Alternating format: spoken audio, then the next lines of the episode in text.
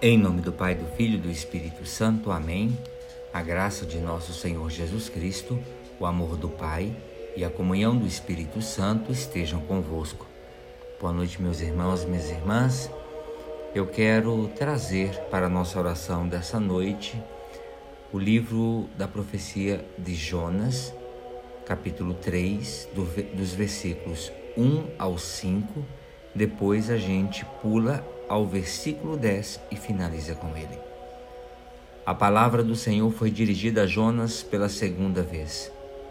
Levanta-te e ponte a caminho da grande cidade de Nínive e anuncia-lhe a mensagem que eu te vou confiar. Jonas pôs-se a caminho de Nínive, conforme a ordem do Senhor. Ora, Nínive era uma cidade muito grande eram necessários três dias para ser atravessada. Jonas entrou na cidade percorrendo o caminho de um dia. Pregava ao povo dizendo: Ainda quarenta dias e Nínive será destruída. Os ninivitas acreditaram em Deus, aceitaram fazer jejum e vestiram sacos desde o superior ao inferior vendo Deus as suas obras de conversão e que os ninivitas se afastavam do mau caminho, compadeceu-se compadeceu e suspendeu o mal que tinha ameaçado fazer-lhes e não fez. Palavra do Senhor, demos graças a Deus.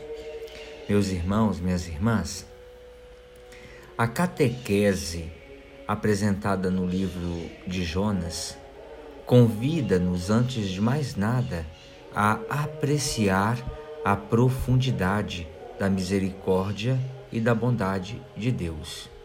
Deus ama a todos, a todos, sem exceção, e ama a todos de forma também incondicional. Deus ama até os maus e os opressores. Esta lógica exclui naturalmente a eliminação do pecador. Deus não quer a morte de nenhum dos seus filhos. O que quer é que eles se convertam e percorram com Ele o caminho que conduz à vida plena, à felicidade sem fim. É este Deus tornado frágil pelo amor que somos chamados a descobrir e aceitar e amar. No entanto, todos nós temos, por vezes, alguma dificuldade em aceitar esta lógica de Deus. Em certas circunstâncias, preferimos um Deus mais duro e exigente que se impusesse assim de forma decisiva frente aos maus que frustrasse os seus projetos de violência, de injustiça, que castigasse aqueles que não cumprem as regras, que não desse hipóteses àqueles que destroem o nosso bem-estar e a nossa segurança. A palavra de Deus que ouvimos e que compõe a liturgia deste domingo, que nos serve, apresenta-nos um Deus de bondade e de misericórdia que nos convida a amar todos os irmãos e irmãs, até os maus. Deus deve converter-se à nossa lógica ou seremos nós que devemos converter-nos à lógica de Deus? A disponibilidade dos ninivitas, vejam, para escutar o chamamento de Deus e para percorrer o caminho da conversão constitui um modelo de resposta adequada ao Deus que chama. É essa mesma prontidão de resposta que Deus pede a cada um de nós.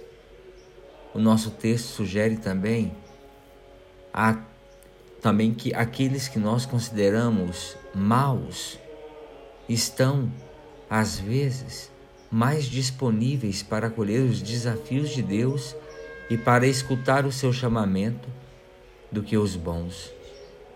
Os bons estão tantas vezes aferrados aos seus esquemas de vida, aos seus preconceitos, às suas certezas, que não escutam mais as propostas de Deus, já se acham prontos. Para Deus, o que é decisivo não é o passado de cada homem ou mulher, mas a capacidade de cada um em deixar-se interpelar e questionar-se por ele. Há também nesse texto, meus irmãos e irmãs, uma severa denúncia do racismo, da exclusão, da marginalização, da xenofobia, da transfobia,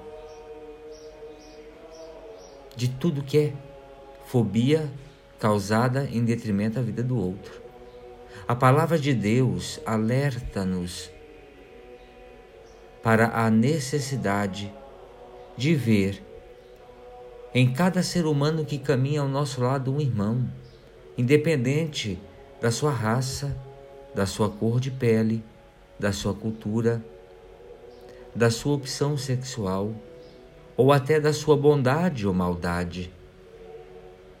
Como vemos e como acolhemos os nossos irmãos, por exemplo, imigrantes, que a vida trouxe até nós e que colaboram conosco na construção do mundo?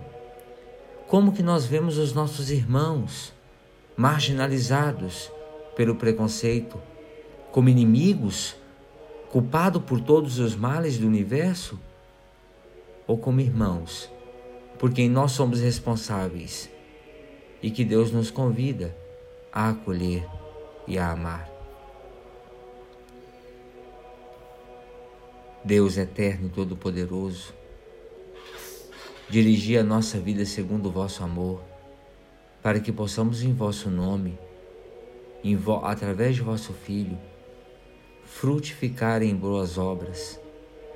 Te pedimos por nosso Senhor Jesus Cristo, vosso Filho, na unidade do Espírito Santo. Amém.